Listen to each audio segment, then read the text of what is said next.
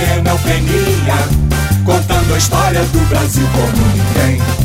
No podcast do canal Buenas Ideias, não vai cair no Enem.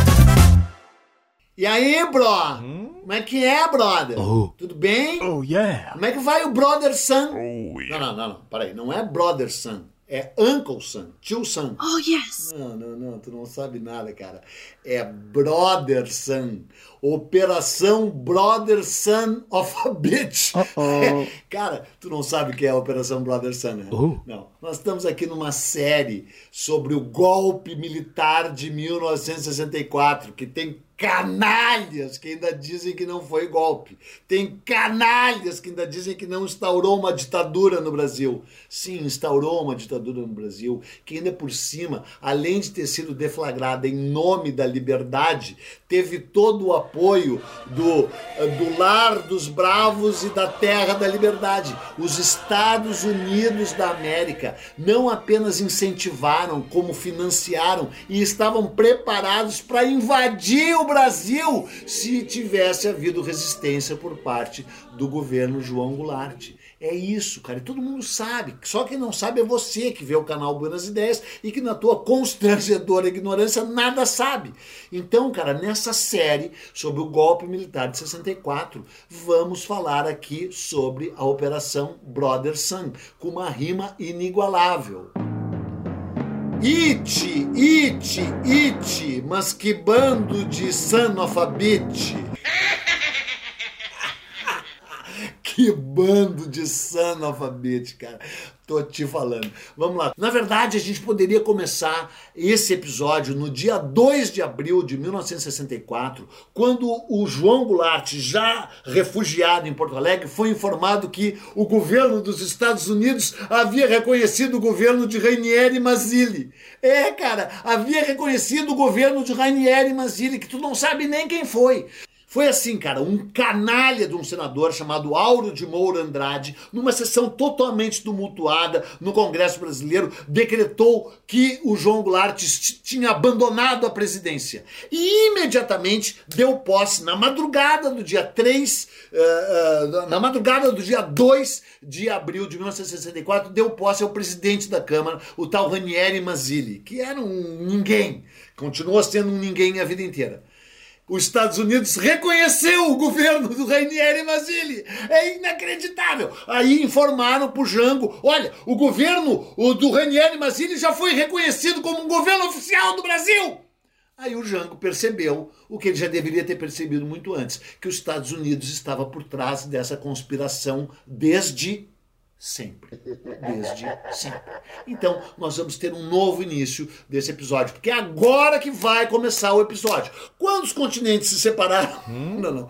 O episódio começa, de certa forma, e agora sem piada, quando o, durante muito tempo, você já viu isso aqui, já falei várias vezes, o Vargas fez o que se chamava, o Getúlio Vargas, fez o que chamava, se chamava de uh, neutralidade interesseira. Ele não sabia se ele ia se aliar com a Alemanha nazista como? E a gente tem que repetir isso sempre. Como dois dos principais assessores dele, o Marechal Dutra e o Góes Monteiro, insistiam para ele se aliar com a Alemanha nazista. E o Oswaldo Aranha insistia, obviamente, para ele se aliar com os aliados, né? Com, com a Inglaterra e com os Estados Unidos. E o Vargas ali, não sei bem de que lado ficarei. Aliás, tu ficaria do lado do Hitler ou do, ou do Churchill? Aí, ah, pois é. Então, aí o, em troca do financiamento americano para a construção da, da usina siderúrgica de Volta Redonda e de outros interesses, o Brasil se alia com os Estados Unidos. O Roosevelt vem ao Brasil, não, não, não aquele canalha do Theodore Roosevelt, que você já viu aqui no maravilhoso episódio Rondon Roosevelt. Não, o Franklin Delano Roosevelt, que aliás era parente do Theodore, mas era um sujeito decente, muito mais grandioso, um democrata. Vem ao Brasil, o, o Roosevelt instala a base base americana em Natal e o Brasil se entrelaça com os Estados Unidos. O exército brasileiro, até então, até aquele momento, era um exército de formação francófila, seguia os, o, o, rumo francês. Da, da, e os franceses já tinham, né, cara, francês, os caras falam francês, pelo amor de Deus, gente que fala francês, como é que vai levar a sério uma pessoa que fala francês, não é? Ainda mais na guerra, na hora da guerra, né? E aí, inclusive, tu deve saber, ainda vou fazer mais episódios sobre o Brasil na Segunda Guerra, os americanos olharam assim para os brasileiros, ah, esses brasileiros vão vir aqui lutar, não sabem lutar, como de fato não sabiam, né? E aí o Brasil vai lutar na, na, na, na, na Itália, né? E aí se alinha com os americanos. Quando termina a guerra, começa uma grande influência dos Estados Unidos no Brasil. Em 1946, chega a Coca-Cola, tinha chegado antes, né? Mas o Brasil, entendeu? A, a, a, a Carmen Miranda voltou americanizada. Você já viu aqui, o Walt Disney veio para o Brasil, um pouquinho antes do Brasil entrar em guerra. O Orson Welles veio para o Brasil. Foram dois episódios maravilhosos. O Walt Disney no Brasil, Orson Orson Welles no Brasil que não deram tanto view quanto deveria dar. Vai lá ver! Imediatamente tô te mandando. Orson Welles no Brasil, Walt Disney no Brasil, Carmen Miranda, papapá, Coca-Cola no Brasil. O Brasil americanizou-se. E americanizou-se mais ainda no seu exército, porque o Dutra, o Dutra ficou amigo do Truman. E o Truman veio visitar o Brasil e teve aquela história maravilhosa, tu sabe, né? O Dutra ficou, o Dutra ficou estudando inglês né, para receber o Truman. Quando o Truman desembarcou, o Truman olhou para o Dutra e disse: How do you do, Dutra? E o Dutra respondeu: How true you true, Truman? E aí, e aí estreitaram-se os laços. E quem era o Truman, seu ignorante? O Truman era o cara que tinha criado nos Estados Unidos os War Colleges. É, as escolas superiores de guerra, onde a elite americana estudava. E ele criou também a doutrina da segurança nacional. E aí, pá, vai dar 10 episódios, tu te prepara, vai dar 10 episódios. Esse episódio vai ter duas partes, não me interessa. E aí, o, o, Dutra cria a Escola Superior de Guerra no Brasil. E é assim que os interesses dos exércitos brasileiros e americanos e dos governos brasileiros e norte-americanos se entrelaçam. A questão é que, em 1955, o JK toma posse e, mesmo trazendo a indústria automobilística para o Brasil, destruindo as ferrovias e as hidrovias brasileiras, subserviente aos interesses americanos da indústria automobilística, ele queria uma política uma política internacional independente. Os americanos já não gostaram, ficaram achando que o JK era comunista, o JK comunista. E aí as, as ligações. Aí em 1959, o que, que houve? O que, que houve em 1959? A grande, a maravilhosa Revolução Cubana, com Fidel Castro, Che Guevara, o canal Buenas Ideias é cubano, é comunista até a alma. E aí, cara, com a vitória de Cuba, né, a Guerra Fria, que já estava bem quente na Europa, chega com tudo nas Américas. E aí, em 1950, 60 e depois em 61, tanto o JK quanto o, o Jânio Quadros condecoram o Fidel Castro e o Che Guevara com a ordem do Cruzeiro do Sul, tá? os americanos dizem: Ah, Brasil vai virar comunista, socorro, socorro, Brasil não será uma nova Cuba.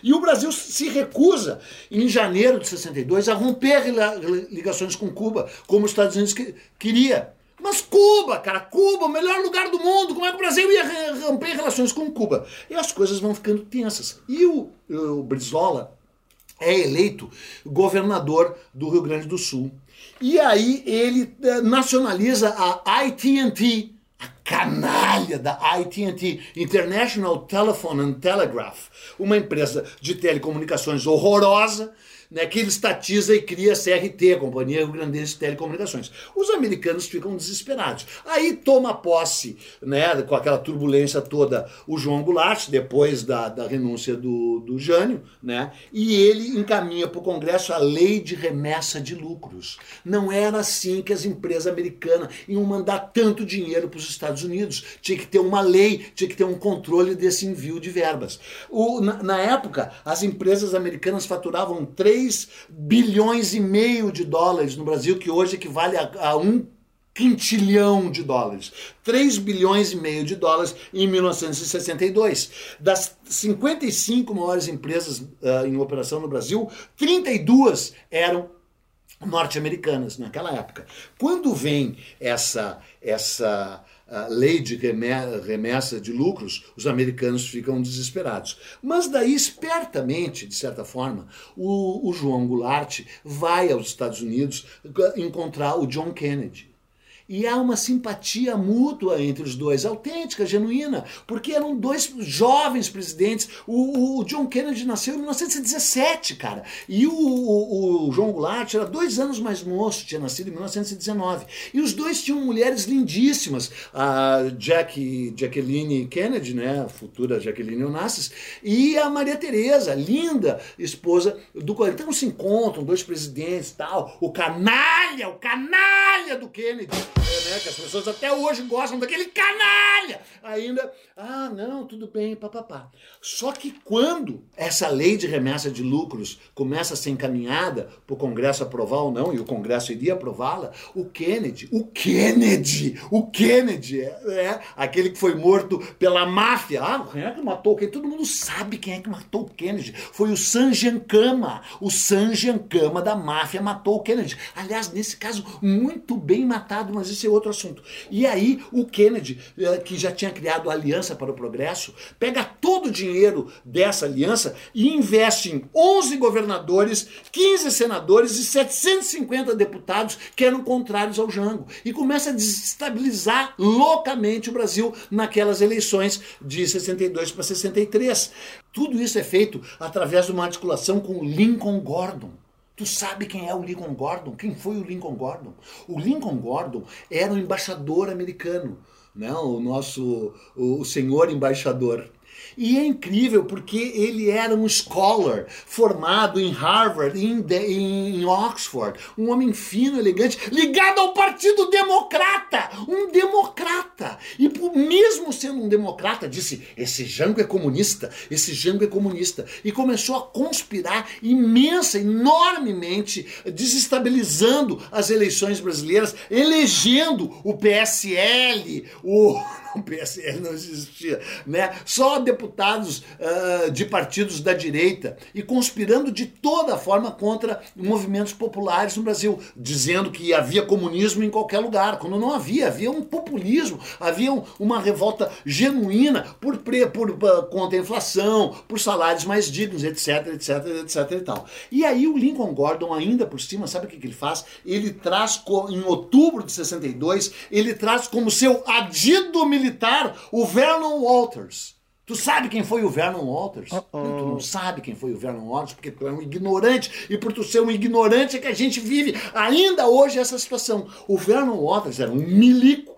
americano que tinha sido intérprete ah, ah, quando a FEB, quando a Força Expedicionária Brasileira foi lutar na Itália, ele era um intérprete, ele falava bem o português, né? E ele era um intérprete que se dirigia diretamente ao Castelo Branco, que é o Cordeiro de Farias. O Castelo Branco era um, o, o, o Mascarenhas de Moraes era o chefe, e o coronel, na época Castelo Branco, era o subchefe. Oh. E o Vernon Waters traduzia as coisas do inglês para eles. E ele vem para o Brasil, esse canalha golpista que depois ia se envolver com o Nixon e Watergate, que depois ia ser o assessor do Ronald Reagan, oh. que depois ia ganhar a medalha da liberdade do George Bush. Oh. E esse tipo de gente, esse tipo de conspirador golpista militar agindo em nome da democracia, um milico golpista americano agindo em nome da democracia conspirou, conspirou, conspirou. Na verdade, já essa conspiração do, envolvendo a CIA, o FBI e a direita americana já estava em pleno andamento em Minas Gerais, onde aquele canalha daquele governador Magalhães Pinto tinha trazido um assessor para ensinar tortura. O Dan Mitrione tinha vindo para o Brasil para ensinar tortura, técnicas de tortura oh. para 10 mil uh, uh, uh, policiais, policiais militares de Minas Gerais. Ainda bem que esse Damitrione foi sequestrado e morto pelos Tupamaro, porque esse canal é de extrema esquerda, como você já deveria saber. O Damitrione foi morto, foi morto pelos Tupamaro, que era o cara que veio para o Brasil ensinar tortura.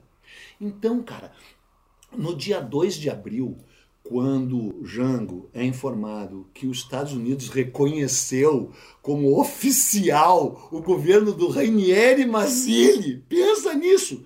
Ele percebe, cara, tem uma articulação gigante por trás não adianta eu resistir. Se eu botar o, o terceiro exército sediado no Rio Grande do Sul uh, uh, em oposição ao segundo e ao primeiro exército que estavam lá naquele movimento golpista já praticamente concretizado, como você já viu na segunda parte desse episódio, vai dar merda, vai dar uma guerra civil. E ele resolveu não resistir. E ao não resistir, cara, ele abortou a chamada Operação Brother Sun, que tu, na tua ignorância constrangedora, não sabe. E já poderia saber, porque uma grande pesquisadora chamada Phillips uh, Parker descobriu na biblioteca do Congresso em Washington, nos Estados Unidos, em 1976, portanto já poderia saber disso desde 1976, que os Estados Unidos tinha armado seis destroyers, um porta-aviões, um navio de transporte de helicópteros, uma esquadrilha de aviões de caça e quatro petroleiros que estavam todos agrupados numa base em New Jersey e que partiriam imediatamente para o Brasil para apoiar e mais de uh, uh, 10 mil toneladas de armas leves que seriam trazidas para o Brasil para serem dadas ao, ao, ao, ao, à parte golpista do Exército Brasileiro para apoiar o golpe militar de 64, dado em nome da liberdade. E aí, com o apoio do The Home of the Brave, the Land of the Free. The Home of the Brave, the Land of the Free. É assim que eles se autodenominam. E eles vieram com mais. Eles tinham pronta uma frota que poderia invadir invadir o Brasil. Então, cara, eu termino te dizendo, que pena que não houve resistência por parte do Jango. Imagina que maravilha, que episódio que estaríamos fazendo agora. A invasão americana do Brasil. Ratatatá, ratatatá, bum, bum. De que lado tu ia ficar quando os Estados Unidos invadissem o Brasil? Eu já vou te dizer, eu evidentemente como fã do rock and roll, do jeans, de Sunday e do Bob Dylan, estaria do lado dos Estados Unidos, porque graças a Deus esse canal é democrata. E qual é a pátria democracia? É os Estados Unidos. E ainda bem então que os Estados Unidos criou, deixou 20 anos de democracia no Brasil, de 1964 a 1984, porque nunca houve ditadura militar no Brasil, foi no máximo uma dita branda, não é? Então, Assim, eu me retiro e vou ali vomitar no canto. Tchau. Esse podcast é uma produção Flux.